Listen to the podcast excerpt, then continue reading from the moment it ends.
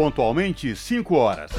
Começa agora Jornal Brasil Atual, edição da tarde. Produção em parceria com Brasil de Fato. As notícias que os outros não dão.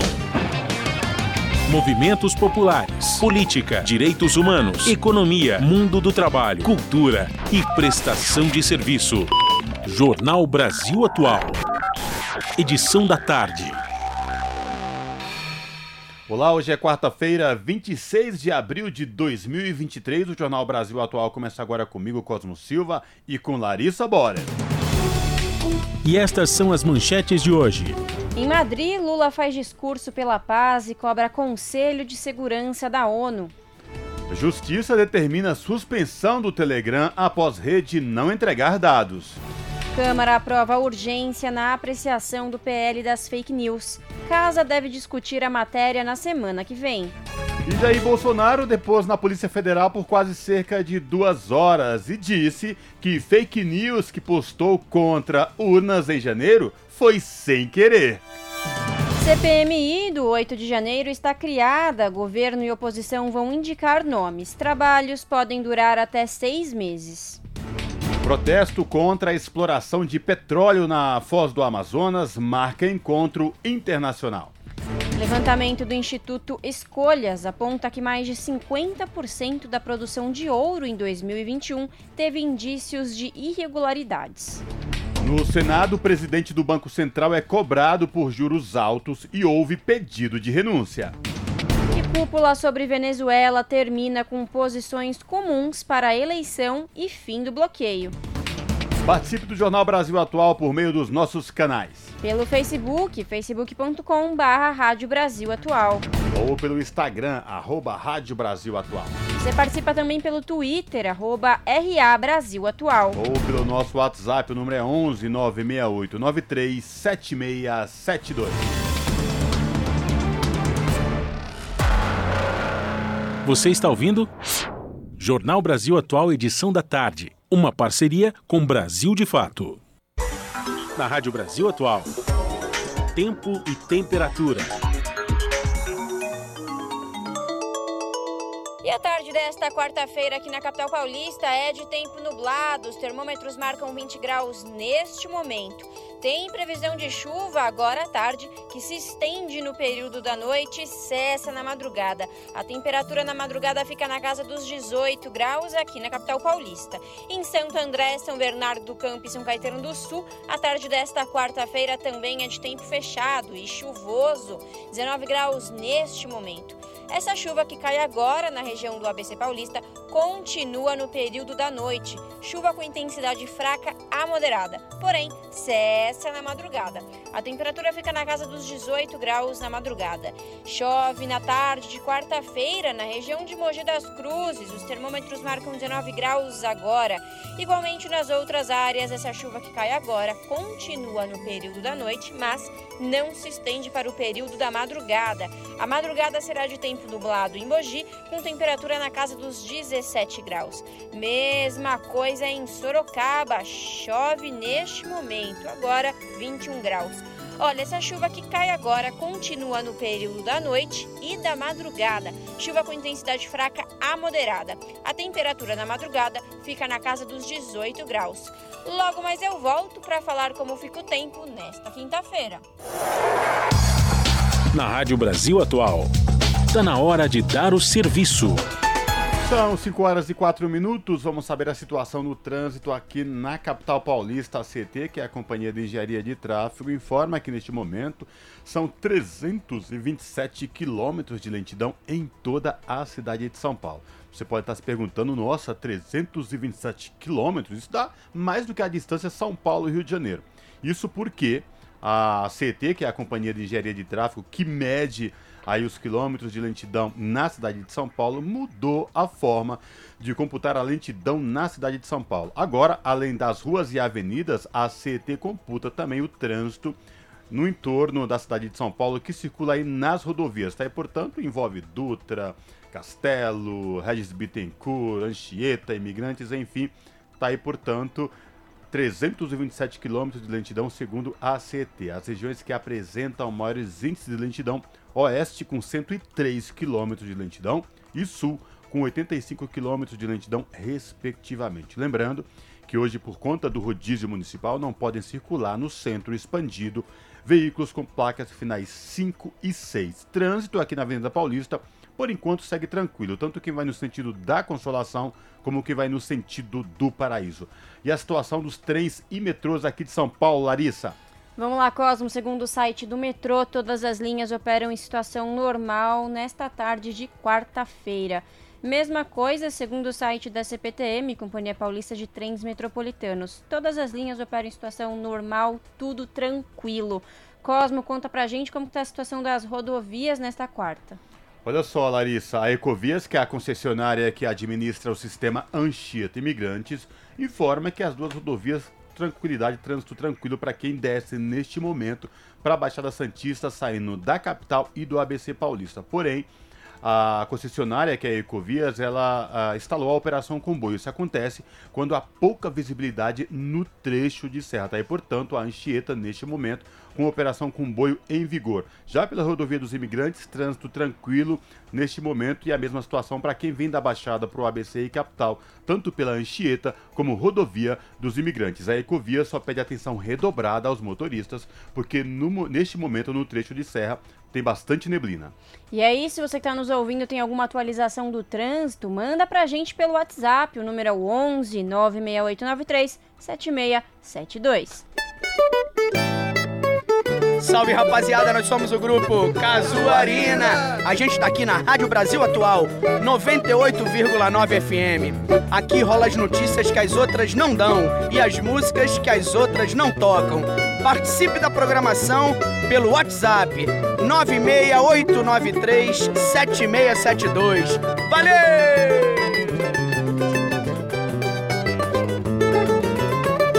Fábio Balbini o mestre da mesa. Jornal Brasil Atual. Edição da tarde. 5 horas mais 7 minutos. Foi criada nesta quarta-feira a Comissão Parlamentar Mista de Inquérito, CPMI, para investigar as responsabilidades pelo ataque à democracia ocorridos em 8 de janeiro. O presidente do Senado e do Congresso, Rodrigo Pacheco, do PSD de Minas Gerais, leu o pedido de criação da comissão e falta agora a publicação no Diário Oficial e a escolha dos nomes que comporão o colegiado. A CPMI terá 32 componentes, 16 deputados e 16 senadores. Os trabalhos podem durar 90 dias, prorrogáveis por igual período. Rodrigo Pacheco solicitou aos líderes partidários que indiquem os integrantes da comissão, que pode durar até seis meses. O ministro da Justiça e Segurança Pública, Flávio Dino, afirmou que não teme qualquer desgaste para o governo com a instalação da CPMI. Segundo Dino, a investigação no Congresso deve agilizar a responsabilização dos próprios parlamentares que reivindicaram a instalação da CPMI, a quem classificou como fascistas. Além disso, disse o ministro que também servirá para colocar fim às fantasias e alucinações bolsonaristas que tentam culpar o governo pelos episódios ocorridos em 8 de janeiro. São 5 horas e 8 minutos e o ex-presidente Jair Bolsonaro prestou depoimento à Polícia Federal na manhã desta quarta-feira por determinação do Supremo Tribunal Federal.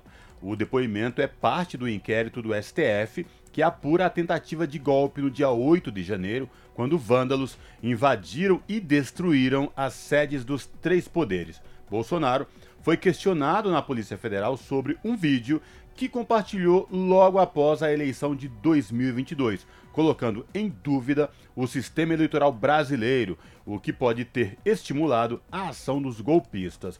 Um dos advogados de Bolsonaro Fábio Weigarten disse que o ex-presidente respondeu a todas as perguntas, tendo, inclusive, repudiado os ataques de seus apoiadores em Brasília. Segundo os advogados de defesa, o post de Bolsonaro, contendo informações falsas com críticas ao sistema eleitoral brasileiro e com questionamentos sobre o resultado das eleições, foi acidental.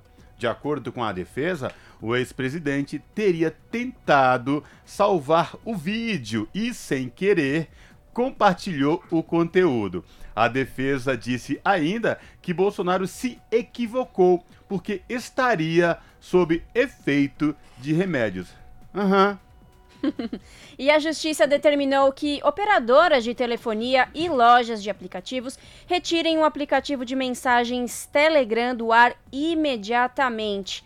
Isso porque o Telegram não entregou à Polícia Federal todos os dados sobre grupos neonazistas que usam a plataforma pedidos pela corporação. Segundo a diretoria de inteligência da PF, as empresas de telefonia Vivo, Claro, TIM e Oi além do Google e da Apple, responsáveis pelas lojas de aplicativos Play Store e Apple Store, recebiam o ofício sobre a suspensão do Telegram ainda na tarde desta quarta-feira. Além de determinar a suspensão do aplicativo, a Justiça ampliou a multa aplicada ao Telegram por não entregar os dados de 100 mil reais para 1 milhão de reais por dia de recusa em fornecer as informações. São 5 horas e 11 minutos. E o plenário aprova regime de urgência para o projeto que regula plataformas de internet para evitar propagação de notícias falsas. O repórter Antônio Vital acompanhou a votação e nos conta quando a proposta será votada. Vamos acompanhar. O plenário da Câmara aprovou regime de urgência para o projeto que estabelece regras para o funcionamento das plataformas de redes sociais, ferramentas de busca e de mensagens instantâneas, com obrigações e medidas de transparência e combate à propagação de notícias falsas. O regime de urgência foi aprovado com 238 votos favoráveis contra 192. Com isso, a proposta poderá ser votada diretamente no plenário, sem passar pelas comissões. O projeto já aprovado pelo Senado obriga as plataformas a adotarem mecanismos para limitar o compartilhamento em massa de notícias. Além disso, permite a remuneração das empresas jornalísticas pelo uso e compartilhamento de conteúdos. O projeto foi alterado pelo relator, deputado Orlando Silva, do PCdoB de São Paulo. Ele batizou a proposta de Lei Brasileira de Liberdade, Responsabilidade e Transparência na Internet. Entre as mudanças, ele prevê a criação de uma entidade autônoma para fiscalizar o cumprimento da lei. Esse foi um dos pontos que gerou mais polêmica no plenário. Deputados da oposição criticaram o regime de urgência e disseram que a proposta dará muito poder ao governo para definir o que é verdade ou não na internet.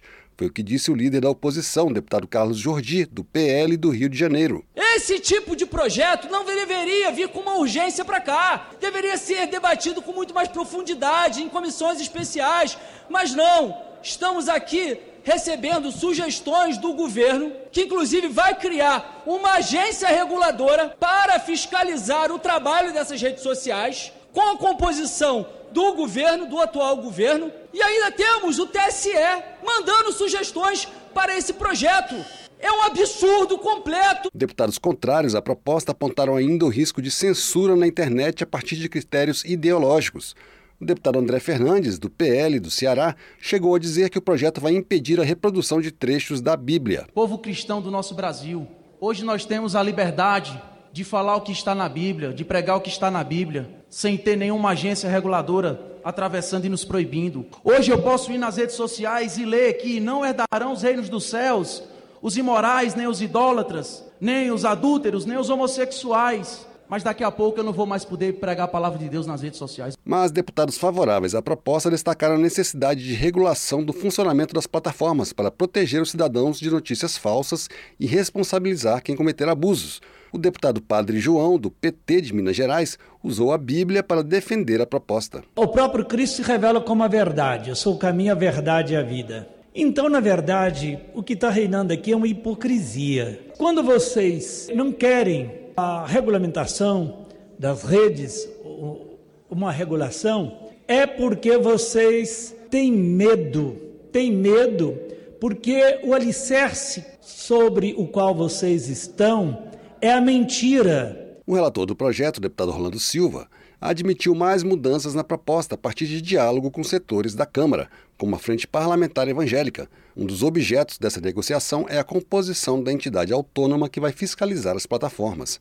Ele negou que a proposta limite a liberdade de expressão e disse que a regulação da internet é fundamental para coibir a propagação de discursos de ódio e garantir a democracia. É que é muito importante nós termos uma regra para garantir a liberdade de expressão de todos na internet. A liberdade de expressão está fortalecida com a definição de um processo que o próprio usuário pode contestar quando se sentir prejudicado.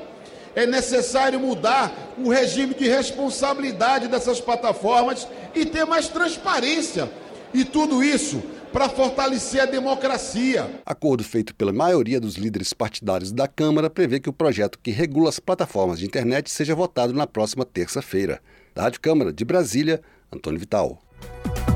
E ainda sobre a PL das fake news, a Câmara aprovou com urgência sobre protestos de bolsonaristas. Vamos saber mais com Rodrigo Gomes.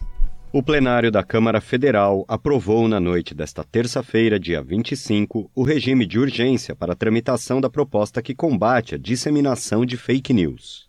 Em uma sessão conturbada e sob protestos de parlamentares bolsonaristas, o placar terminou com 238 votos favoráveis e 192 contrários.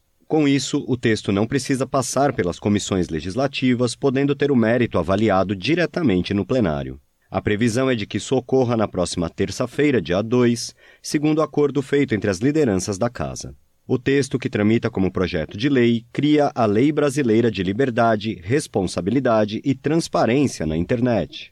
Com a lei, o relator do projeto, Orlando Silva, do PCdoB de São Paulo, destaca a previsão de penalidades para plataformas que autorizarem esse tipo de postagem. É necessário mudar o regime de responsabilidade dessas plataformas e ter mais transparência para que a sociedade saiba como ela funciona. E tudo isso para fortalecer a democracia. Tudo isso para proteger a nossa infância e adolescência desses ambientes criados por uso malicioso da internet. Somente o PL, legenda do ex-presidente Jair Bolsonaro, e o Partido Novo pediram aos seus parlamentares para votarem contra a urgência. Todas as demais siglas orientaram as bases a votarem a favor do requerimento, mesmo que ainda haja divergências dentro de alguns desses partidos. Na hora da votação, as dissidências vieram à tona. Doze siglas tiveram votos contrários e a favor da urgência da proposta. São elas MDB, PDT, PP, PSC, PSD, PSDB, Podemos, Republicanos, Patriota, Solidariedade, Avante e União. Orlando Silva disse que a votação desta terça inaugura outra fase da articulação política em torno do texto. Ele defendeu o projeto como uma forma de garantia da liberdade de expressão. É muito importante nós termos uma regra para garantir a liberdade de expressão de todos na internet. A liberdade de expressão está fortalecida com a definição de um processo em que o próprio usuário pode contestar quando se sentir prejudicado. Se o PL tiver o mérito aprovado pelos deputados, deverá ser encaminhado na sequência para o Senado, ao qual caberá a palavra final sobre o texto. Da Rádio Brasil de Fato, com reportagem de Cristiane Sampaio de Brasília, locução Rodrigo Gomes. Você está ouvindo? Jornal Brasil Atual, edição da tarde. Uma parceria com Brasil de Fato. Jornal Brasil Atual são 5 horas e 18 minutos. E em viagem oficial à Espanha, o presidente Luiz Inácio Lula da Silva afirmou nesta quarta-feira que é preciso recolocar como prioridade na agenda internacional a erradicação da fome e da pobreza. Lula participou de almoço oferecido pelo rei Felipe no Palácio Real, em Madrid. Em breve, discurso, o presidente brasileiro falou sobre a cooperação entre os dois países e a necessidade de preservação da paz, citando a guerra entre a Rússia e a Ucrânia. Lula disse que brasileiros e espanhóis estão comprometidos com o desenvolvimento sustentável e com a transição energética e ecológicas que compartilham a urgência de agir para proteger o meio ambiente e combater as mudanças climáticas e que é momento de recolocar como prioridade no centro da agenda internacional a erradicação da fome e da pobreza. Segundo Lula, não haverá sustentabilidade sem ajuste social, tampouco haverá sustentabilidade no mundo em guerra. O presidente voltou a condenar a invasão da Ucrânia pela Rússia. Ele disse que sem um cessar-fogo não é possível avançar. Essa guerra no coração da Europa é uma tragédia para a humanidade, afirmou o presidente Lula. O mundo precisa de paz, o mundo também precisa de solidariedade, acrescentou o chefe do executivo brasileiro. O presidente brasileiro defende a criação de um grupo de países neutros para negociar o fim do conflito entre Rússia e Ucrânia.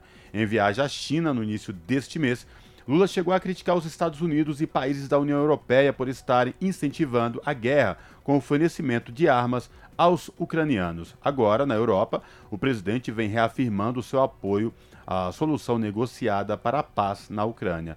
Sobre a relação entre os dois países, Lula lembrou que a Espanha é o segundo maior investidor estrangeiro no país, atrás apenas dos Estados Unidos, e que o Brasil abriga mais de mil empresas espanholas em diversos setores. Ele disse que está empenhado em relançar a parceria estratégica com a Espanha estabelecida há 20 anos. A comitiva brasileira embarcou de volta ao Brasil na tarde desta quarta-feira, com previsão de chegar a Brasília às 10h30 da noite.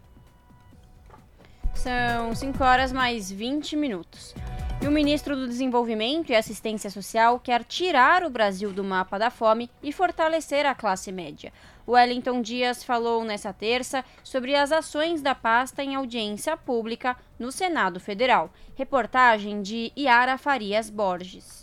Em audiência pública conjunta das comissões de Direitos Humanos e de Assuntos Sociais, o ministro do Desenvolvimento e Assistência Social, Família e Combate à Fome, Wellington Dias, defendeu ações para tirar o Brasil do mapa da fome e da pobreza, assim como fortalecer a classe média. Ele explicou que a FAO, Organização das Nações Unidas para a Alimentação e a Agricultura, avalia as condições de um país por três anos para excluí-lo do mapa da fome. O Brasil havia saído deste mapa em 2014, mas retornou em 2015, situação que agravou a partir de 2020 com a pandemia. Entre as ações da pasta está a utilização do cadastro único para a oferta de qualificação, de postos de trabalho e oportunidade de empreendedorismo às pessoas nele registradas, disse Wellington Dias. Eu estou bastante animado. O desafio não é pequeno. Tirar de novo o Brasil do mapa da fome. Tirar novamente o Brasil do mapa da insegurança alimentar e nutricional. E, ao mesmo tempo, garantir que a gente tenha as condições da redução de pessoas da extrema pobreza e da pobreza e ainda fazer crescer a classe média. E vamos precisar da Comissão dos Direitos Humanos e contar, é claro, com o Parlamento brasileiro. Também o presidente da Comissão de Direitos Humanos, senador Paulo Paim, do PT Gaúcho, defendeu a atuação do governo e do Congresso para garantir comida a todos os brasileiros. A desigualdade persiste. A cada vez mais há poucas pessoas com muito e há milhões de pessoas com pouco. São desafios sem precedente, ministro. Milhões estão sem trabalho, sem renda, sem acesso adequado aos serviços públicos básicos. É dever de todos nós unirmos forças e esforços para mudar esse cenário. Esta é também a opinião do presidente da Comissão de Assuntos Sociais, senador Humberto Costa, do PT pernambucano. Fazer realmente do CAD único algo que expressa uma realidade. Essas iniciativas de promover com o setor público e também com o setor privado a abertura dessas oportunidades, a mim me parece muito importante, né? A Constituição já prevê direitos sociais, a exemplo da alimentação, e o Executivo e o Parlamento devem assegurá-los, disse o senador Fabiano Contarato, do PT Capixaba. Quando a Constituição assegura esses direitos sociais, compete a nós, políticos, e ao chefe do Executivo o desafio de erradicar a pobreza e diminuir a desigualdade regional e social. Também para a senadora Zenaide Maia, do PSD Potiguar, combater a pobreza deve ser a prioridade do Congresso Nacional. As decisões são políticas. Nós não temos essa quantidade de pessoas, quase a metade da população, na pobreza e 55 milhões dependendo de Bolsa Família, porque Deus quis. Quem tem essa quantidade de gente com fome e desnutrida, eu acho que não tem uma agenda mais importante para esse Congresso. O ministro Wellington Dias ressaltou ainda que o governo está estruturando todas as áreas que impactam na segurança alimentar e nutricional dos brasileiros, como preços dos alimentos, para que o país possa sair do mapa da fome. Da Rádio Senado, Yara Farias Borges. São 5 horas e 24 minutos. Debatedores na Câmara defendem Bolsa Família como primeiro passo para assegurar direito à renda mínima no Brasil.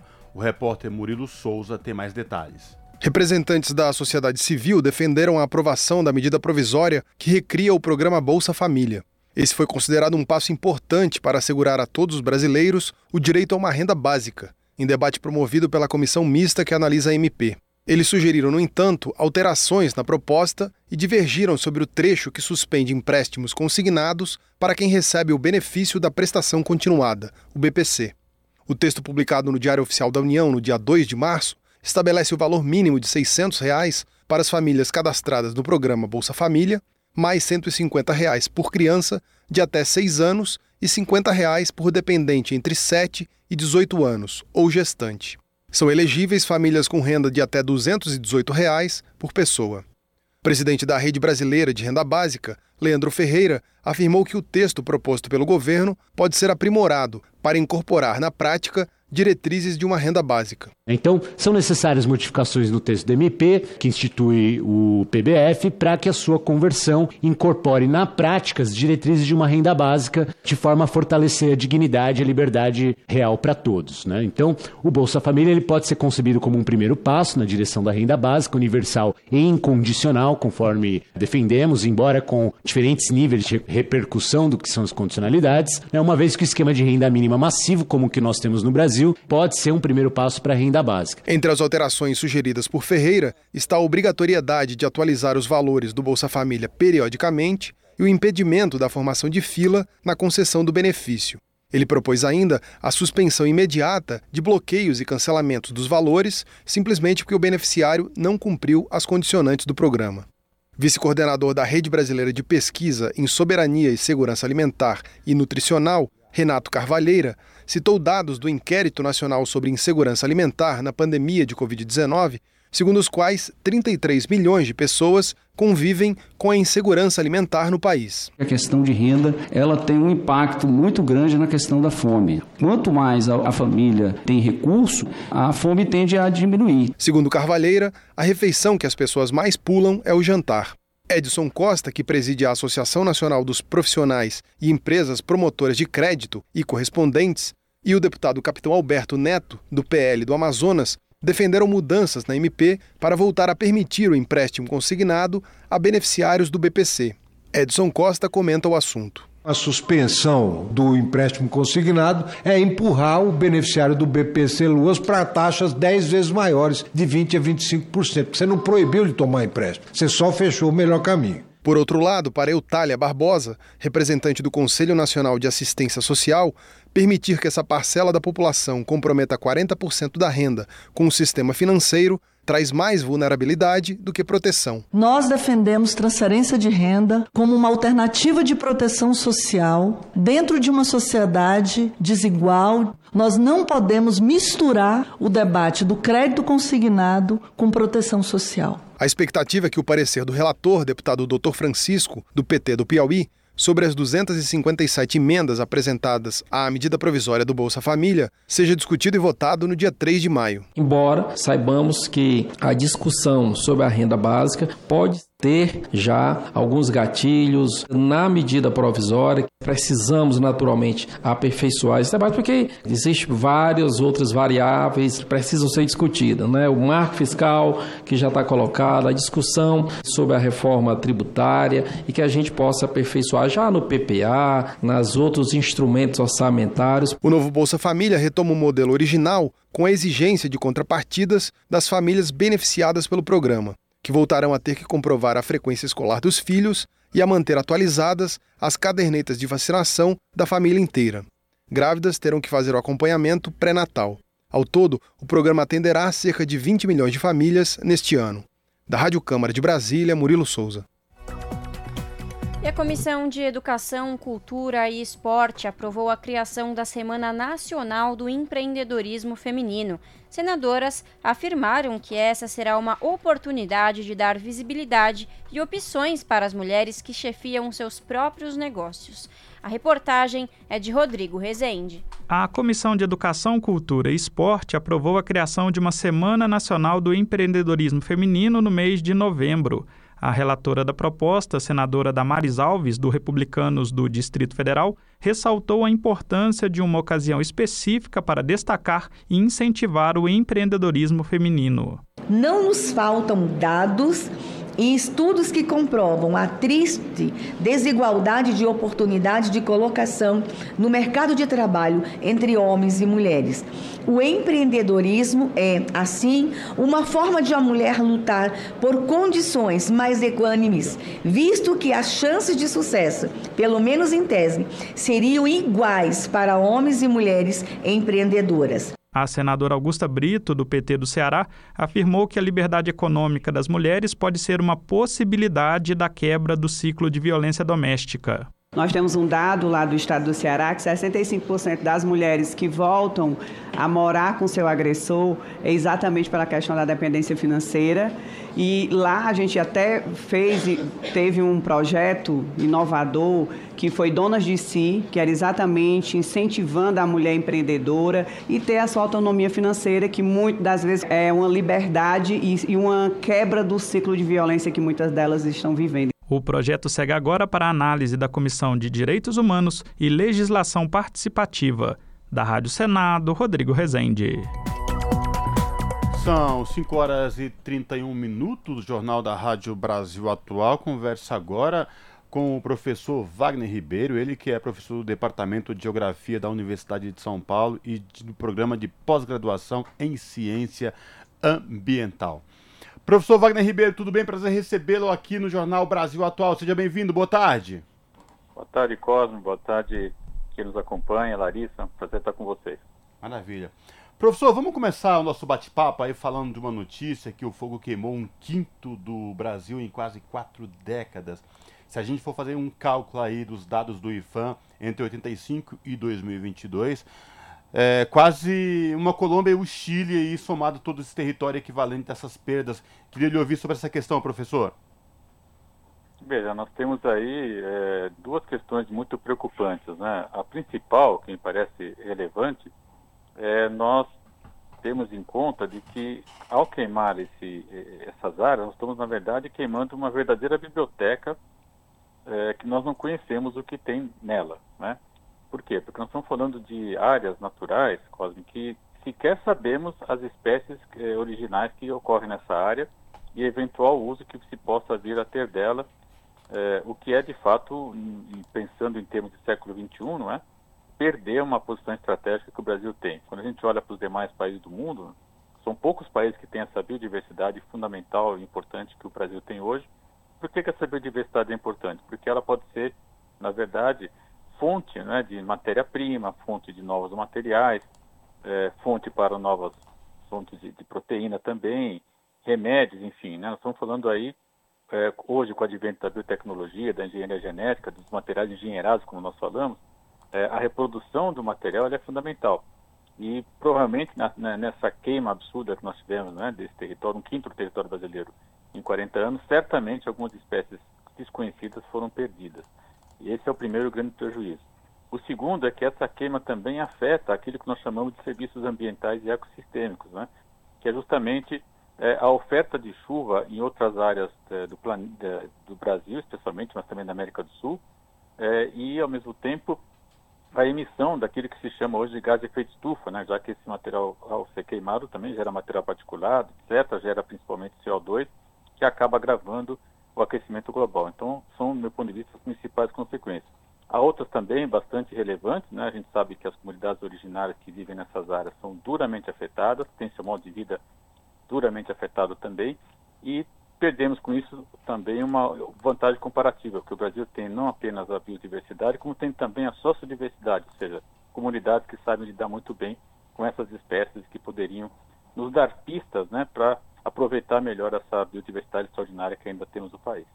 Agora, professor, para além do impacto ambiental, dessas queimadas, a perda de território, com todas essas queimadas, para além disso, os impactos socioeconômicos, professor, porque imagina que anos após anos ser um controle específico, ser uma preocupação efetiva aí, é, que são é, quilombolas, povos originários, ela vai muito além, né? Porque o impacto socioambiental, socioambiental e econômico, é, aí o Brasil está perdendo, perdeu, aliás, nessas quatro décadas, milhões, hein, professor? Eu queria lhe ouvir o quanto isso impacta diretamente, vem impactando ao longo desses anos.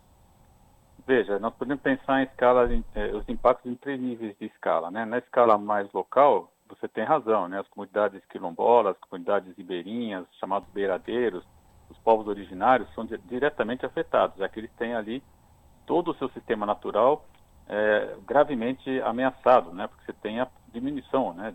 Das áreas, por exemplo, onde eles costumam viver. Numa escala mais regional, né? Seria na escala brasileira, nós vamos ter aí a diminuição, por exemplo, ou pelo menos a alteração de padrões de chuva, já que nós conhecemos um fenômeno que o professor Inés Salati da USP mostrou lá nos anos 80 do século passado, que é justamente chamada, os chamados rios voadores, ou seja, a água que de alguma forma é capturada pela floresta amazônica, ela acaba sendo depois transportada pelos, pelos ventos né, até o sul-sudeste. E numa escala mais ampla, mais, eu diria, global, todo esse material que foi queimado gerou CO2 que acabou então agravando aí é, a, os efeitos das mudanças climáticas. Então, são três níveis, de fato, muito sérios, né? E que levam a muita preocupação. E quando a gente vai analisar em detalhe um pouco mais, né, onde ocorreu esse desmatamento, o que gera muita preocupação, quase, é que 40%, quase 39,9%, segundo o Mapiomas, ocorreu no Cerrado. O que, que tem de relevante no Cerrado? É justamente aquilo que a gente chama de berço das águas do Brasil, né? que é, é é no Cerrado que ocorrem chuvas e, ao mesmo tempo, você tem ali as cabeceiras dos principais corpos d'água do país, que acabam depois permitindo que a gente tenha água, por exemplo, em todo em parte do Nordeste, até para o Sul-Sudeste, o norte do país, inclusive. Então, esse desmatamento no Cerrado é particularmente preocupante, porque pode fazer com que nós tenhamos agravamento de situações de estresse e crise hídrica no médio prazo. Perfeito, são 5 horas mais 36 minutos. Estamos conversando com Wagner Ribeiro, professor do Departamento de Geografia da USP e do Programa de Pós-Graduação em Ciência Ambiental. Professor, boa tarde. Quem está falando é a Larissa. É um prazer falar com o senhor. E bom, vamos lá, vou falar de um assunto que tem tudo a ver com isso também, né? Ações da, de fiscalização realizadas pelo IBAMA na Amazônia nas últimas semanas desencadearam aí uma, uma reação de parlamentares da região que passaram a exercer pressão sobre o órgão e o Ministério do Meio Ambiente e Mudança do Clima, né, professor? Na semana passada, um grupo formado por 16 deputados federais procurou o secretário executivo do Ministério, João Paulo Cabo Bianco, que na ocasião despachava com, como ministro interino para fazer pedidos e queixas sobre a ação do IBAMA. O senador Alan Rick, do União, que é apoiador do, do Bolsonaro, disse em vídeo divulgado nas suas redes sociais que essa iniciativa do encontro partiu dele e que os parlamentares queriam aí uma dilação de prazo de 24 meses para essa suposta regularização fiscalização ambiental. Queria te ouvir sobre isso, como que se analisa tudo isso, professor? Veja, primeiro é preciso lembrar que esse, esse segmento da população brasileira foi é, muito privilegiado no último governo, né, daquele cidadão que voltou de Miami recentemente. É, de fato, né, eles tiveram aí uma série de anistias, foram feitas vistas grossas né, para uma série de crimes ambientais, como, por exemplo, desmatamento ilegal, ocupação é, de mineração em áreas é, protegida, seja terra indígena, seja unidade de conservação, e parece que eles estão mal acostumados, né? Eles não querem agora que a fiscalização é, volte a atuar como já atuou no Brasil em, em momento anterior, pré-golpe, né, até 2016. Então, é, é, não é surpreendente que eles tenham essa, relação, essa reação, mas é preciso que a sociedade brasileira apoie firmemente né, o interesse público. E qual é o interesse público? A manutenção é, dos sistemas naturais do Brasil que vão garantir os ciclos biogeoquímicos que permitem que a gente tenha água, por exemplo, em São Paulo, no Sul, né, para a produção até da própria atividade agrícola que é tão fundamental para o Brasil contemporâneo. Então, é, era esperado esse tipo de reação, mas nós temos que, nesse momento, apoiar a ministra Marina Silva, o próprio João Paulo Capobianco, né, que é o secretário da, também da, do, do, Ministério, e é, dizer que a, a, o interesse público tem que prevalecer como aliás está explícito no, na própria Constituição né, brasileira, no artigo 225, que diz claramente que o Estado tem a, a, a obrigação e o dever de proteger os sistemas naturais para as gerações atuais e gerações futuras. Portanto, em prol do interesse público, é preciso sim é, não estar de acordo com essa demanda desse segmento que hoje está bem representado no Congresso, né? E apoiar aí a retomada da fiscalização socioambiental por meio do IBAMA e outros órgãos é, que atuam em consórcio, por exemplo, é, órgãos estaduais e até municipais em algumas situações.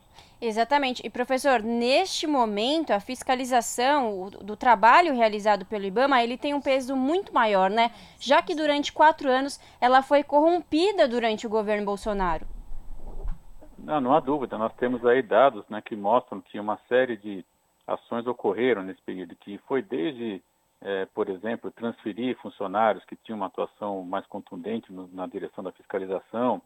É, o então ministro Ricardo Salles criou aí um mecanismo é, de escuta né, dos infratores e isso dificultou muito que a infração viesse de fato a ser é, homologada e, e efetivada. Enfim, houve de fato uma ação deliberada, né?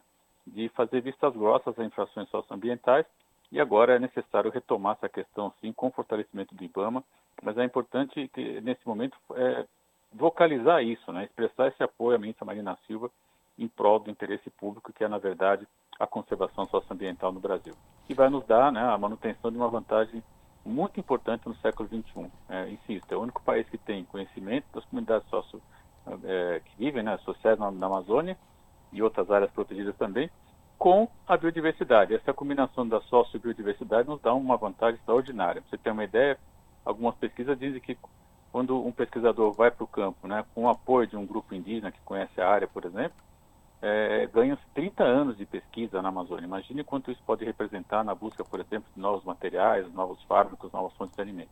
Então, perder isso é perder, na verdade, uma vantagem comparativa importante do Brasil no século XXI.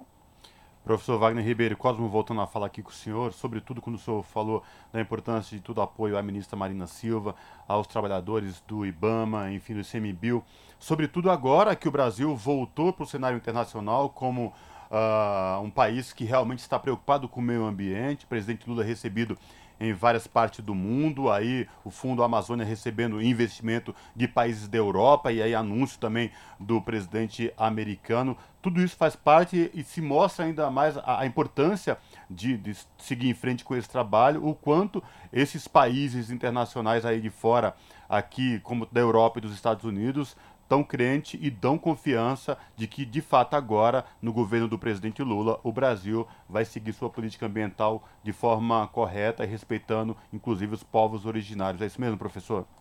Não há dúvida, Cosme. Você está trazendo uma questão muito importante, né, que é, de fato, é, todo o interesse internacional que a Amazônia, né, de alguma forma, desperta, seja pelos serviços ambientais que eu dizia há pouco, né, prover água, prover é, e, ao mesmo tempo, manter capturado todo o carbono que está lá, é, isso tem gerado, sim, né, a, necessidade de cooperação com outros países, países europeus, que, inclusive, né, é, romperam esse tipo de, de, de colaboração é, durante o governo Bolsonaro. Isso tudo está voltando. Você lembrou muito bem, o presidente Biden, né, dos Estados Unidos, é, prometeu aí um recurso adicional para o Fundo Amazônia.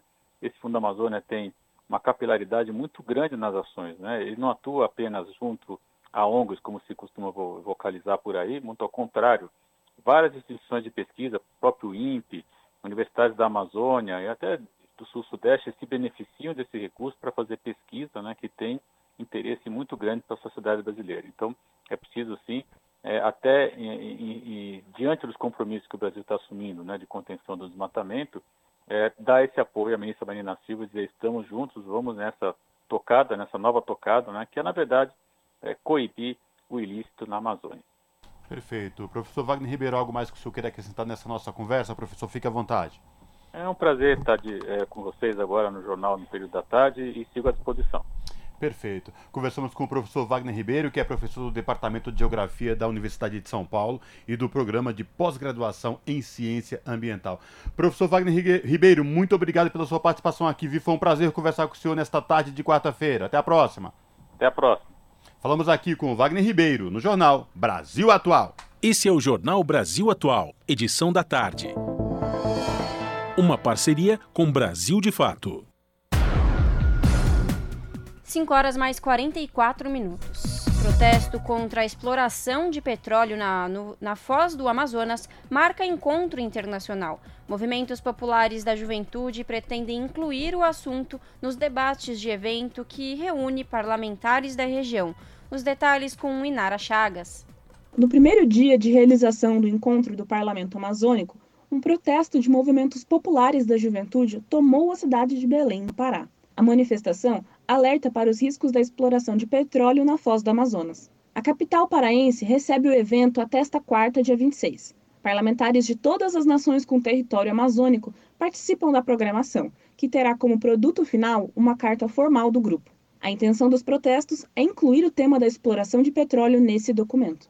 Por toda a cidade foram espalhados cartazes e realizadas projeções que chamam a atenção para o problema. Na prática, a inclusão do tema na carta do encontro abre portas para a participação da sociedade no processo com espaços consultivos, no modelo que é recomendado pela Organização Mundial do Trabalho. No encontro, representantes da sociedade civil entregaram um documento às delegações estrangeiras e à presidência do IBAMA. O texto convoca as autoridades a manifestarem preocupação com a exploração sem avaliação ambiental adequada. Lute Guedes, diretor executivo do Observatório do Marajó, afirma que agregar demanda às pautas do parlamento amazônico traz a oportunidade de fortalecer o organismo como um espaço de decisões pautadas na sociedade. A expectativa é de que seja assim discutido isso e entre na declaração amanhã.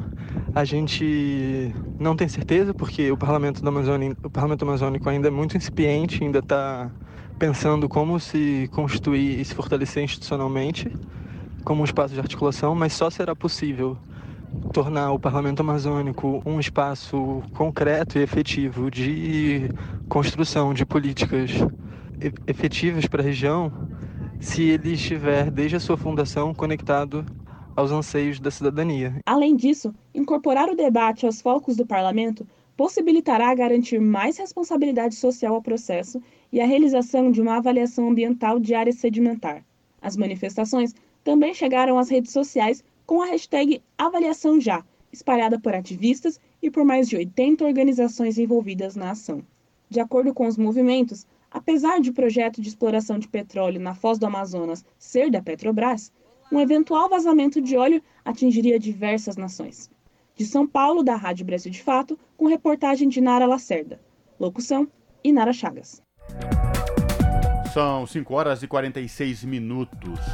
O Estado brasileiro deve reparação a indígenas por violência da ditadura militar. É o que defendem debatedores durante a audiência pública na Câmara dos Deputados. A repórter Maria Neves acompanhou a audiência e traz os detalhes. A principal fonte de violações de direitos sofridas pelos povos indígenas é a falta de demarcação de seus territórios, defenderam participantes de audiência pública sobre as violências sofridas por esses povos durante a ditadura militar. Conforme ressaltaram os debatedores, até hoje não se conhece ao certo sequer quantos indígenas morreram ou desapareceram no período. Por isso, sugerem a criação de uma Comissão Indígena da Verdade. A medida foi sugerida, inclusive, pela Comissão Nacional da Verdade ainda em 2014. Assim como os demais debatedores, o integrante da Comissão de Justiça e Paz de São Paulo, Marcelo Zelic, considera fundamental que essa comissão ouça todos os povos e cada um deles escolha as histórias a serem contadas. Para Zelic, o mais importante é esse trabalho produzir provas materiais das violações de direitos para embasar em processos judiciais por reparação. Segundo Marcelo Zelic, provar as violências contra indígenas sequer é difícil, uma vez que os próprios arquivos do governo estariam cheios de provas documentais.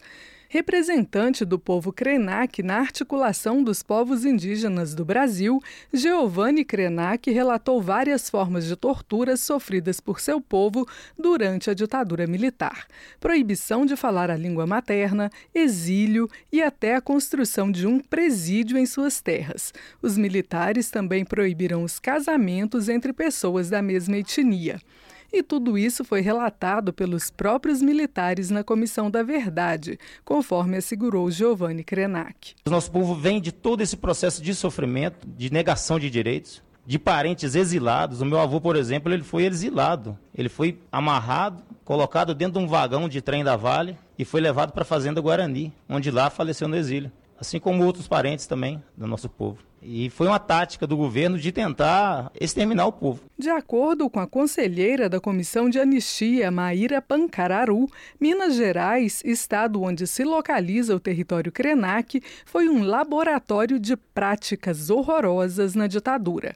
Além do reformatório, os militares criaram no estado a Guarda Indígena Rural, um experimento bizarro que trabalhou indígenas para serem torturadores, relatou.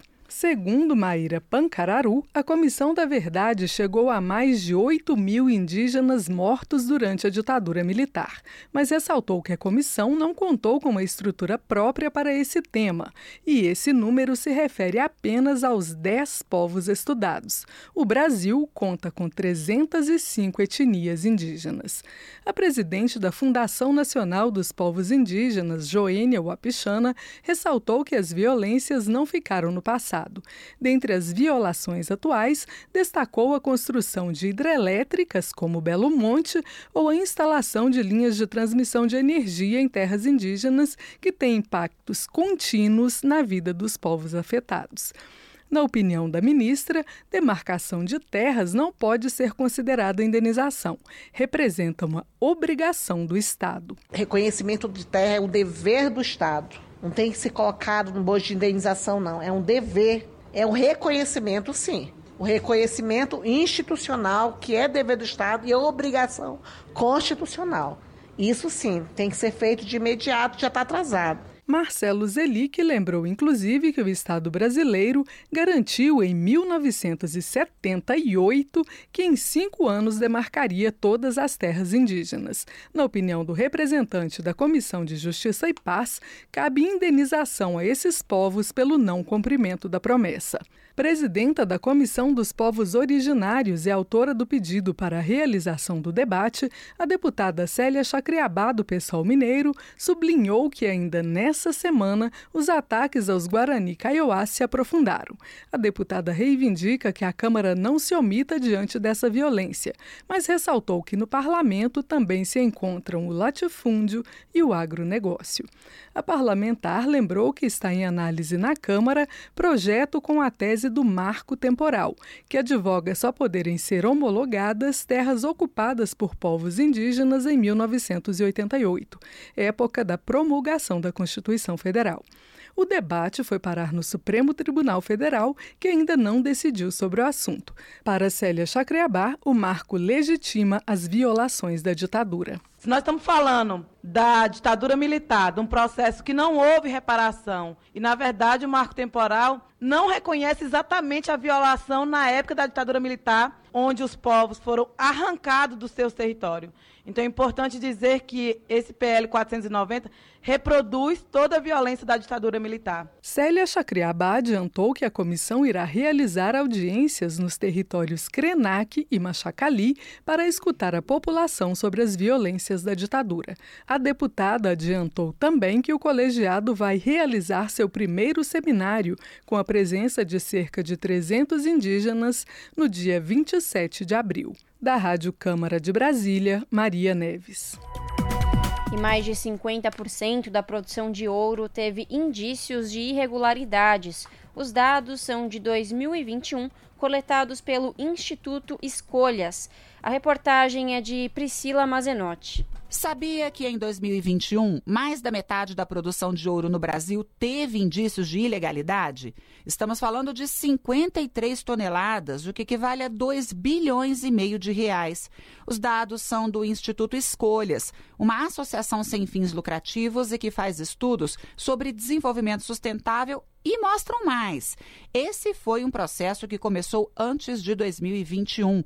Nos últimos anos, o garimpo se espalhou rapidamente na Amazônia e, segundo a gerente de portfólio do Instituto Escolhas, a Larissa Rodrigues, já representa mais do que toda a área dedicada à mineração industrial para todos os minérios. Cresceu muito grande e isso, especialmente dentro de terras indígenas, onde a mineração é proibida, essa expansão, essa área de 2018 para cá, para você ter dela, ela dobrou, mais que dobrou.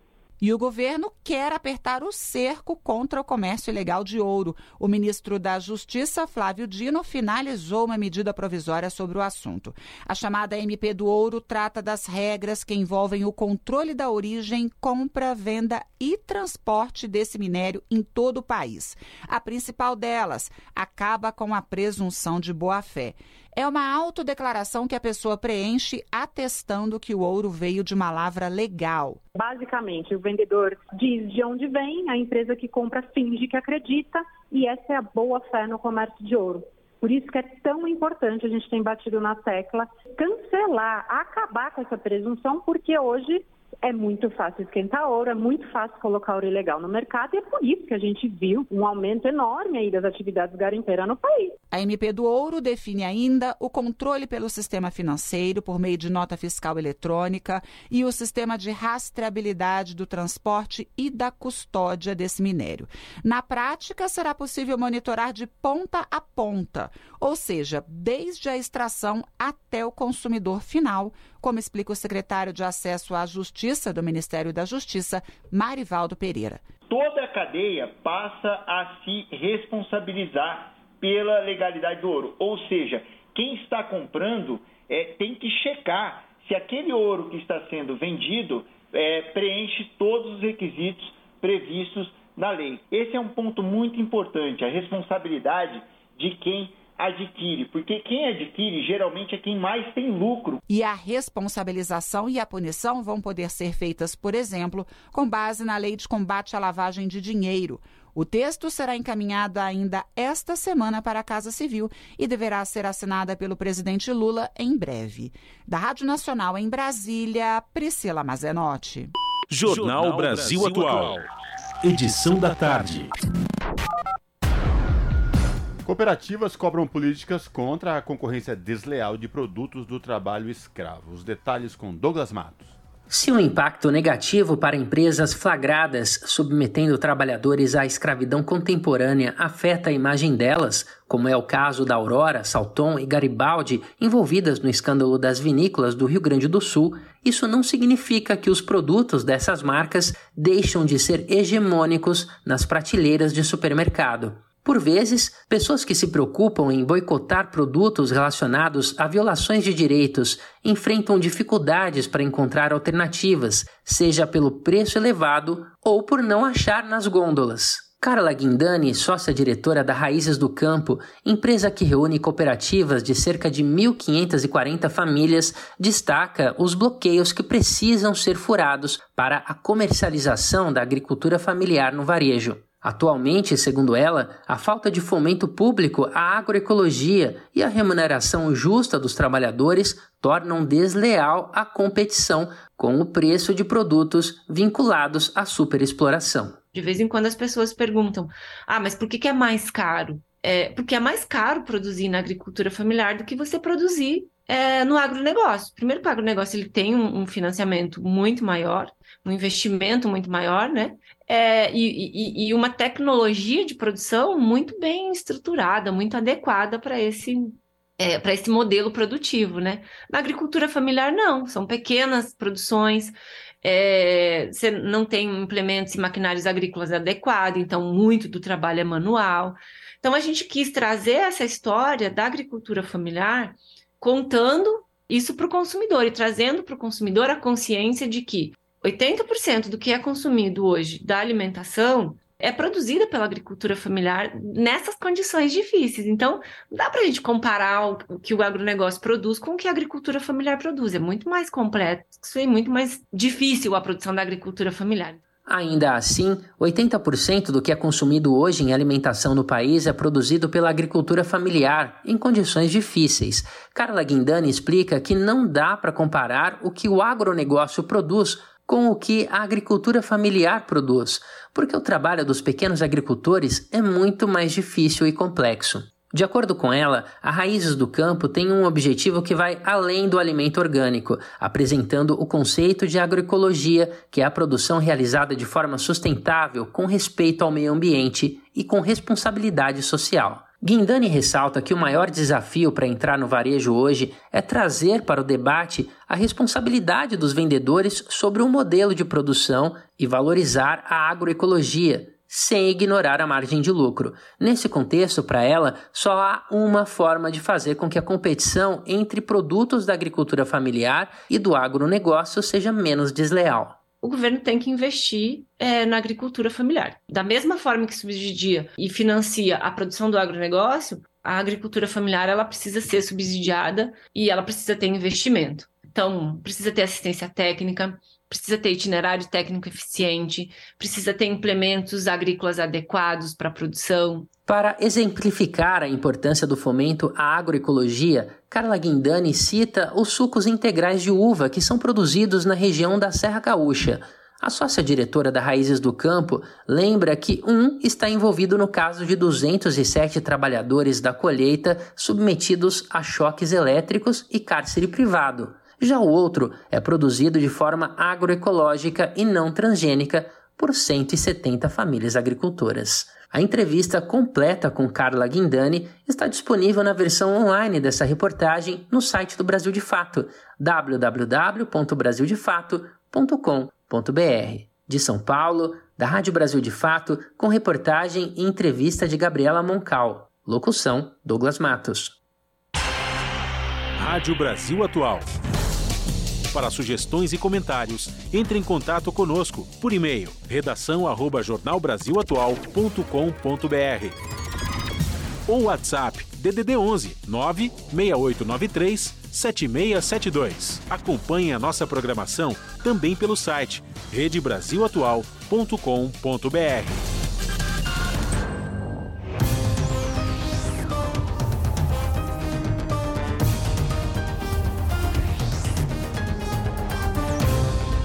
18 horas e vocês já sabem, né? Quando toca essa vinheta é porque chegou o momento de fazer conexão com a redação do seu jornal para a gente ficar sabendo quais são os destaques do dia. Seu jornal começa pontualmente às 19 horas na TVT, canal digital 44.1.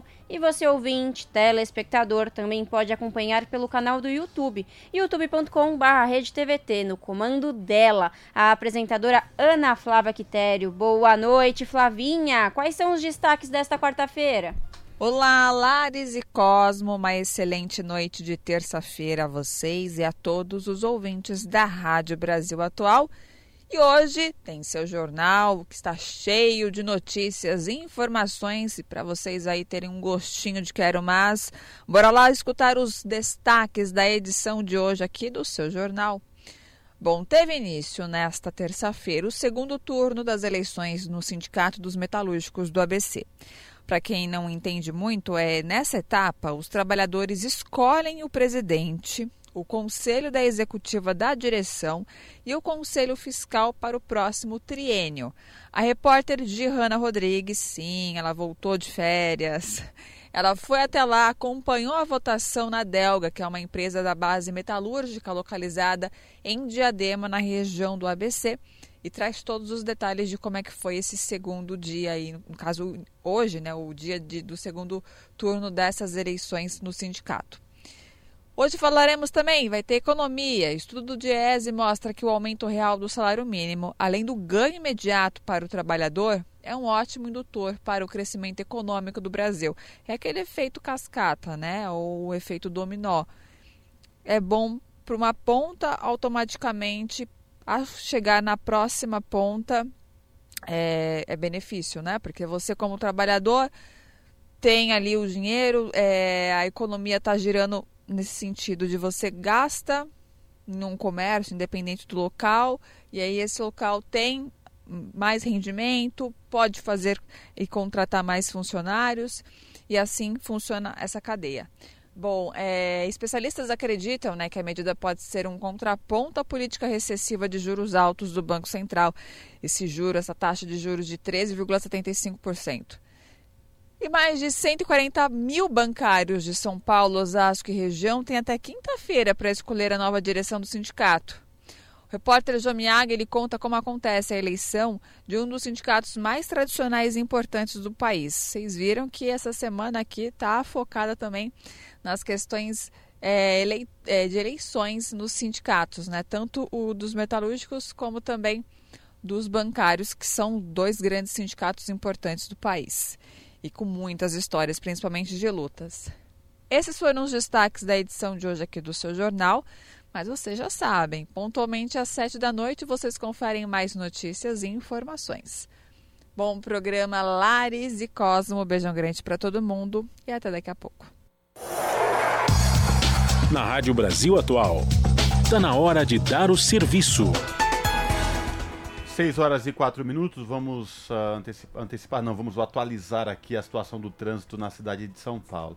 No início do jornal a gente falou o trânsito aqui na Avenida Paulista. Pois bem, para os ouvintes do Jornal da Rádio Brasil Atual, neste momento, o Avenida Paulista aqui da Pamplona, sentido MASP e Consolação, o trânsito está interditado. Isso porque agora está acontecendo neste momento no MASP, no vão livre do MASP, também na Avenida Paulista, manifestações de estudantes e professores é, que pedem a revogação do ensino médio Lembrando que essa manifesta manifestação acontece aqui em São Paulo, mas também em outras capitais do Brasil. Manifesta manifestação essa convocada pela União Nacional dos Estudantes, União Brasileira dos Estudantes Secundaristas e também pela CNT, que é a Confederação Nacional dos Trabalhadores em Educação. Tá? E, portanto, trânsito aqui na Avenida Paulista está complicado porque da Pamplona sentido Consolação, o trânsito está interditado por conta do ato aí dos estudantes em defesa do ensino, pedindo a revogação do novo ensino médio. Tá aí, se você ouve o Jornal da Rádio Brasil Atual neste momento, evite a região da Avenida Paulista, porque o trânsito aqui está bem complicado. Você está ouvindo? Jornal Brasil Atual, edição da tarde. Uma parceria com Brasil de Fato. No Jornal Brasil Atual, vamos conversar com Cida de Oliveira, que é repórter do portal da Rede Brasil Atual, redebrasilatual.com.br. Cida, bem-vinda, boa noite, tudo bem? Boa noite, Larissa. Boa noite a você e aos ouvintes.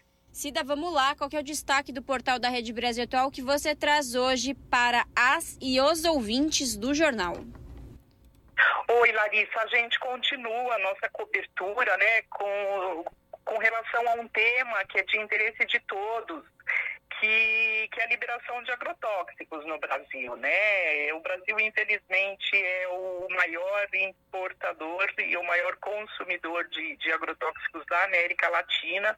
Já faz muitos anos já, né? A gente, infelizmente, começa a ser chamado aí de país do veneno. E, e, a gente, enfim, é, acompanhando, né, já são aí é, mais de 2.100 novos agrotóxicos que foram é, liberados durante os quatro anos do governo de Jair Bolsonaro, né? E, e todas essas novas liberações aí, que, que, a gente fala nova liberação, mas é nova liberação de venenos velhos, de moléculas ultrapassadas, é, altamente tóxicas, entende? É sempre bom a gente destacar isso, né? E essas liberações, elas continuam é, chamando a atenção, né, de quem acompanha o tema, de especialista, né, e por quê, né? Por que, que o Brasil já com tantos, é, comprando tantos produtos, né, utilizando tanto já, né, como eu já coloquei aqui, né, os que mais utiliza, e ainda continua, né, Larissa? Será que a gente precisa de tanto veneno assim? Exatamente. Né? Né, é uma questão que se faz, né? Que a gente precisa de tanto veneno assim. E aí a gente conversando com, com especialistas, né? Uma das hipóteses que se levanta, e é isso que a gente destaca na matéria, é que uma das explicações, assim, é de que o, o que se trabalha no Brasil é que se cria no Brasil condições para que o Brasil venha assediar as indústrias de agrotóxicos, né? Que o Brasil se torne um polo é, produtor, produtor de agrotóxicos no mundo. Então, é, Larissa, essa situação que a gente tem de tanta liberação, né, de novos produtos, é, e você tem um mercado que utiliza muito agrotóxico e você na certa, eu imagino que você gostaria de perguntar, ah, Cida, mas a gente vende tanto produto é, para a União Europeia, para a China, para um monte de outros países que estão banindo agrotóxicos né?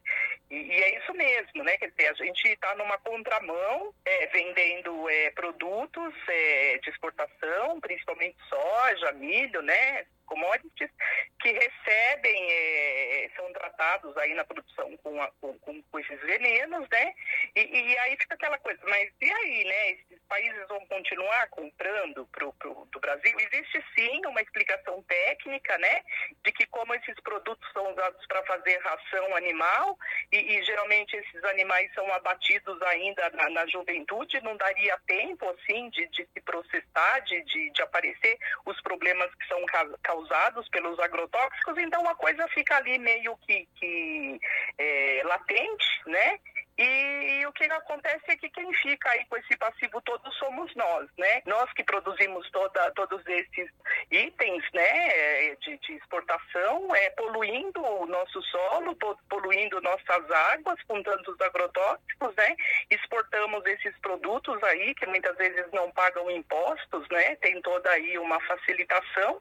A gente fica com todo esse passivo Uh, e, enquanto que eles lá é, importam a carne, importam os produtos uh, né, agrícolas, e, e, aí, né? Quer dizer, o Brasil vai ficar aí afogado em tanto veneno? Então, uma das explicações seria essa, né? Até porque, levando também em consideração aqui que a gente tem um, um, um conjunto aí de, um, na verdade, um projeto de lei que está para ser votado no, no, no, Senado, já foi, inclusive, é, praticamente colocado em, em votação, né? Que é o conhecido como pacote do veneno, porque ele faz o quê?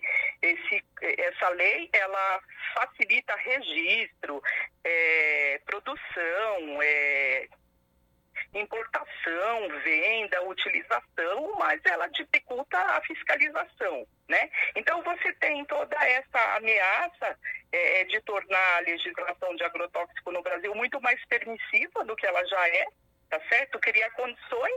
E a pergunta que fica é, para que tudo isso, se no, se no mundo todo cada vez mais se quer menos agrotóxicos, né? Exatamente, Cida.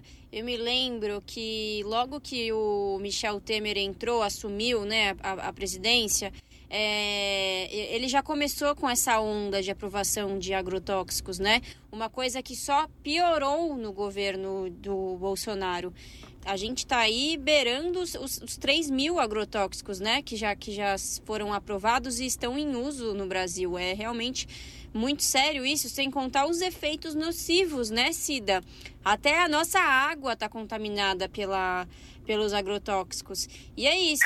Tem um, um, professor que explica isso, professor Ferraz da USP, que você, quando você ferve a água, né, antes do consumo, você pode barrar alguns agrotóxicos, mas não, não, é, não vai eliminar totalmente a presença desses, desses venenos, né, né, Cida? Isso é só um exemplo, porque tem tanta coisa contaminada por conta disso, contamina nossos rios, contamina os peixes que a gente come. É, é muito complicado, né? Contamina o meio ambiente, contamina a gente, estraga com. A, a nossa saúde está em risco também, né, Cida?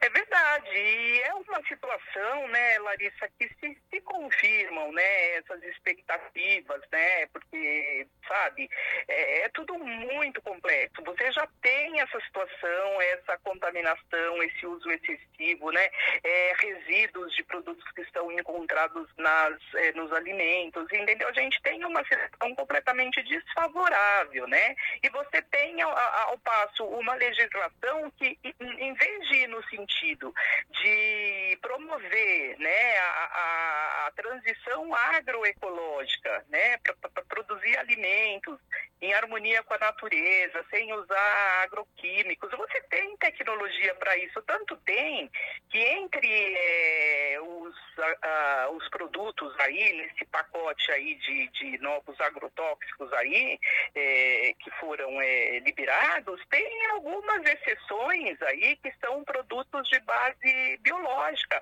mas é tão pouquinho, Larissa, sabe? É tão pouquinho, são tão poucos, né? O, é, o, é tão pouco, assim, é, é, um ou outro, geralmente de fabricação nacional, né? Quer dizer, é, é existe tecnologia, ela não é incentivada e você tem no Brasil um, um país desse tamanho, né, que é líder aí na, na produção é, e que infelizmente não está fazendo o incentivo como deveria estar tá fazendo para que o, o, Brasil mude esse padrão de, de, produção, né?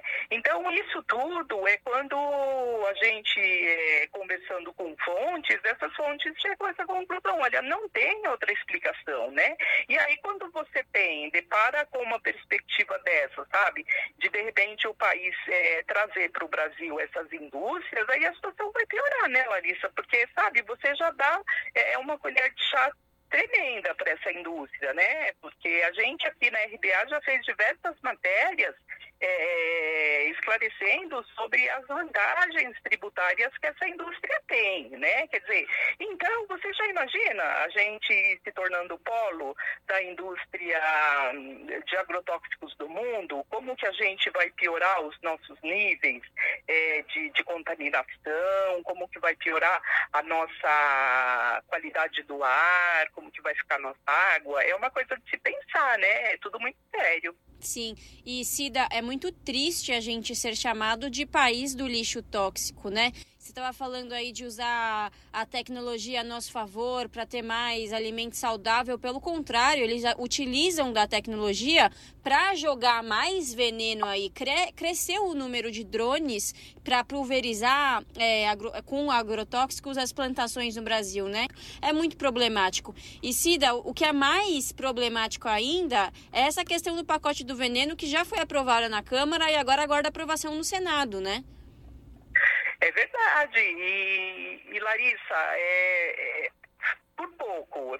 Por, por pouco, é, eu quero dizer no sentido de que foi por um triz que não foi é, aprovado no Senado, assim, é, às vésperas do Natal, sabe? Aproveitando-se todo aquele clima, né? Toda aquela preocupação que se tinha, governo novo para tomar posse, é, tentativa de golpe para que esse governo não tomasse posse, enfim, a gente tinha todo um conjunto, é, né? De, de, enfim, de coisas para você para tomar é, conta da sua pensão. E enquanto Enquanto isso, os setores em defesa do, de que haja mais veneno no Brasil estava se aproveitando disso para tentar fazer, fazer passar no Senado, né, aprovar no Senado o pacote do veneno. Mas a pressão é dos setores que, que, que ninguém, né, Larissa, quem quer mais veneno no Brasil? Só que quem fabrica, né, quem tira lucro com esses produtos é que quer, porque ninguém quer mais é, veneno no Brasil,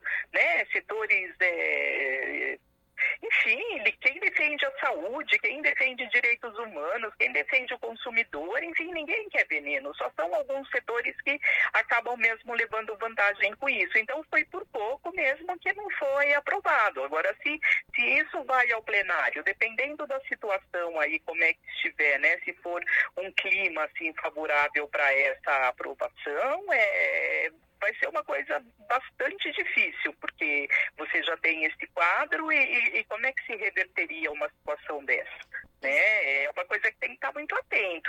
E é isso, Cida. Você que agora que você entrou nesse viés aí de, de tentar reverter, né, tudo isso que já foi feito, é, você conversou aí com especialistas. O que eles dizem em relação a isso, Cida? O que, que pode ser feito para a gente tentar parar, não aprovar mais o uso de agrotóxicos, né? De mais agrotóxicos, já basta, já tem mais de 2 mil em uso.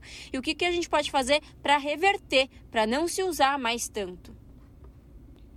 Então, é, Larissa, olha, é, alternativas elas existem, são várias. A mais promissora é a adoção é, de tecnologias de base agroecológica, né? Então, isso quando a gente fala, não, não é uma coisa de outro mundo. Só para você ter uma ideia, para o leitor lembrar disso, é, a gente tem o, o exemplo do MST, que é o maior produtor da América Latina, é, de arroz agroecológico. Quando a gente fala de arroz agroecológico, é muito mais do que um arroz é, orgânico. Por quê? Porque além de ser um arroz orgânico, que não tem base química, não tem é, né, esse tipo desses produtos na sua produção, ele ainda é produzido num contexto em que é fruto de reforma agrária, é, de relações de, de produção em que há respeito com o, com o trabalho.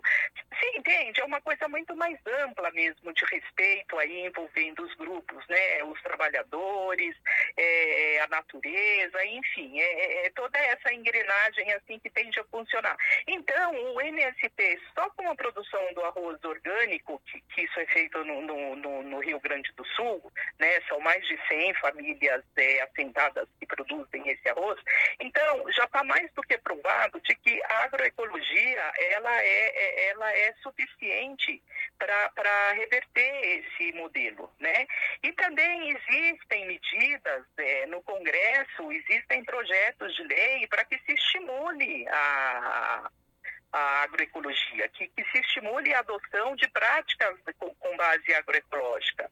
Existem é, projetos também para que se adote é, programas de redução do uso de agrotóxicos, né? E que se estimule é, o uso de insumos biológicos. Né?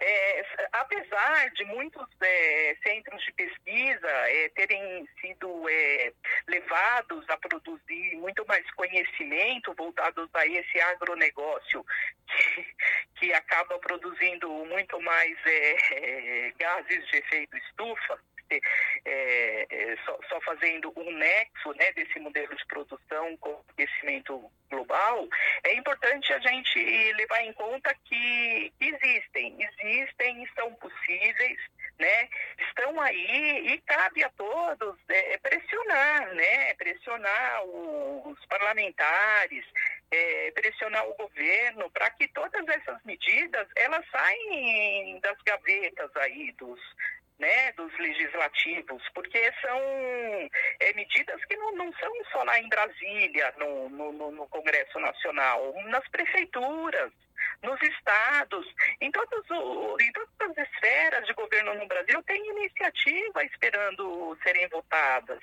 né? Então existe, é isso que a gente conta, né? Que haja essa conscientização, é, é, é por isso que a gente está sempre tocando nesses temas, né? Alertando os leitores, né? E falando aqui com os ouvintes, é, para que se atente para todas essa, essas coisas, né? E que, que temos é, os instrumentos aí capazes de barrar tudo isso.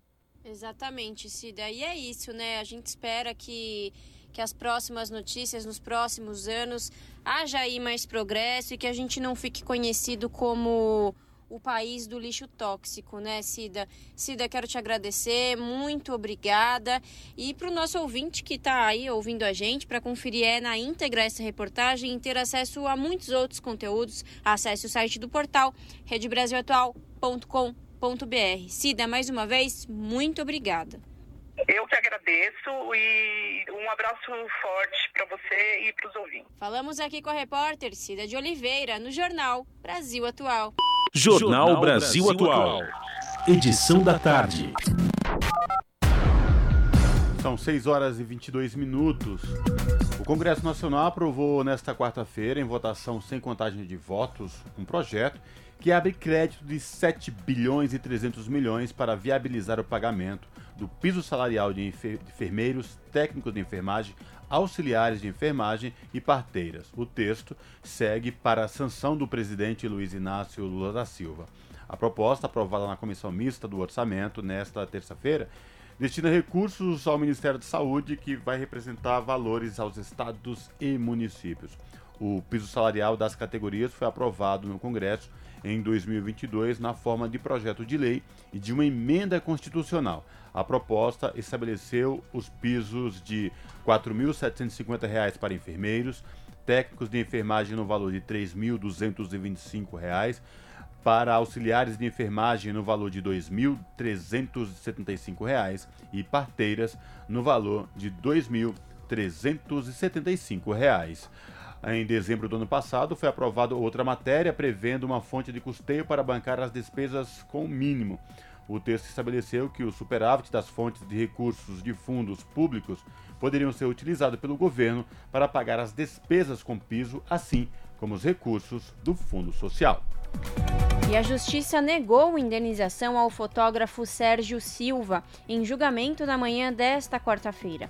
O fotógrafo perdeu a visão do olho esquerdo ao ser alvejado por uma bala de borracha disparada por um policial militar durante um protesto em julho de 2013 em São Paulo. O argumento do desembargador Rebouças de Carvalho, relator do julgamento, é que não há provas no processo de que a lesão que cegou Sérgio foi causada pelo tiro de bala de borracha disparado pela PM. O desembargador citou os relatórios do Hospital dos Olhos e do 9 de julho que confirmam a lesão no olho, mas, segundo ele, os laudos não citavam a bala de borracha. O relator do julgamento disse que a lesão poderia ter sido causada por qualquer agente, inclusive por uma bola de futebol. Sérgio pede indenização de 1 milhão e 200 mil reais e aguarda por isso há 10 anos. O fotógrafo também pede pagamento de pensão de R$ 2.300 por mês pelos danos causados. A justiça já havia negado a indenização por três vezes, quando alegou que o fotógrafo foi o responsável pelo próprio ferimento. Sérgio Silva promete recorrer até a última instância para ter justiça. Para ele, a decisão de hoje, aspas, é mais violenta do que o próprio tiro, fecha aspas, e que há provas suficientes do tiro da polícia. O advogado de Sérgio, Maurício Vasques, disse que irá aguardar a publicação da decisão para avaliar se enviará embargos ou se irá recorrer diretamente ao STF. São 6 horas e 25 minutos. Jornalistas da EBC fazem protesto contra cortes de telejornais na programação da TV Brasil. Após a manifestação, o ministro-chefe da SECOM, Paulo Pimenta, concordou em receber uma comissão para discutir esta questão. Os detalhes com Daniel Lamir.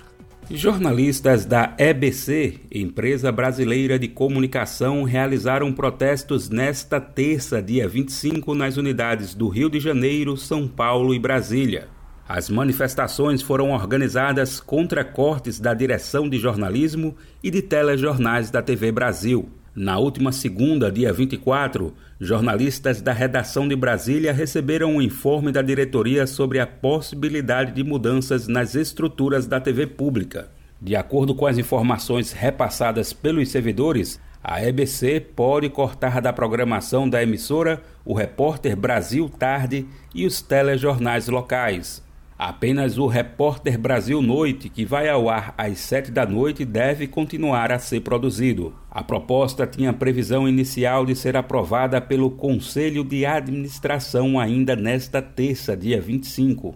Mas após a manifestação, o ministro-chefe da Secretaria de Comunicação Social da Presidência da República, Paulo Pimenta, concordou em receber uma comissão para discutir a questão. No protesto, Jornalistas espalharam cartazes questionando a possibilidade de corte e pressionando por diálogo com os trabalhadores.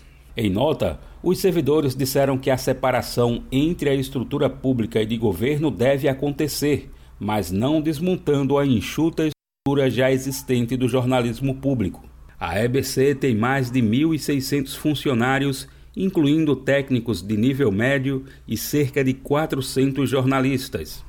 Os protestos foram apoiados pela FENAGE, Federação Nacional dos Jornalistas, e pelos sindicatos dos jornalistas do Rio, São Paulo e Distrito Federal.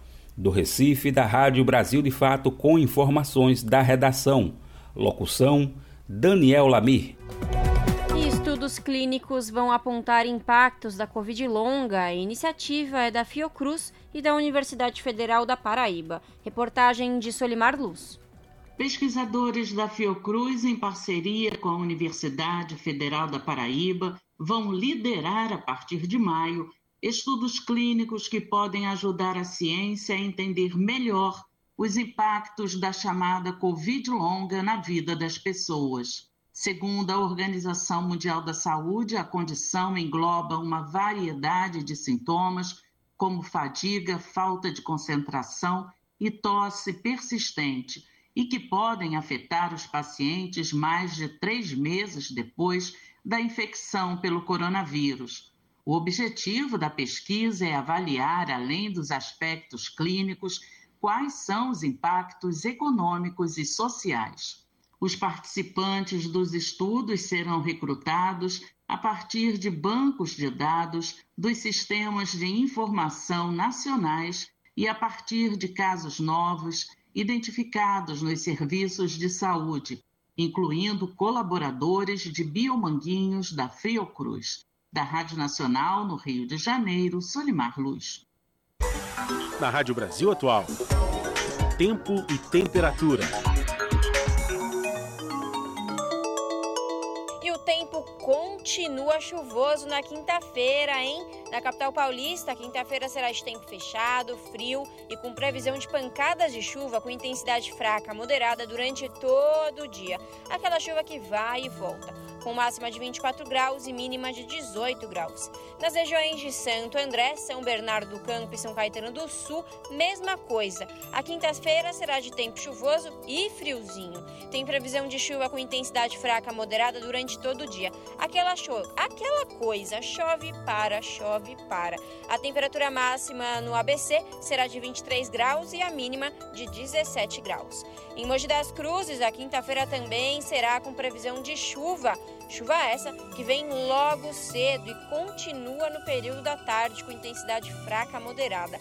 Temperatura máxima será de 23 graus e a mínima de 17 graus. E na região de Sorocaba, interior de São Paulo, olha a mesma coisa. Quinta-feira com previsão de chuva logo no comecinho do dia, que se estende para o resto do dia. Chuva mais generalizada com intensidade fraca a moderada. A temperatura máxima na região de Sorocaba será de 25 graus e a mínima de 18 graus.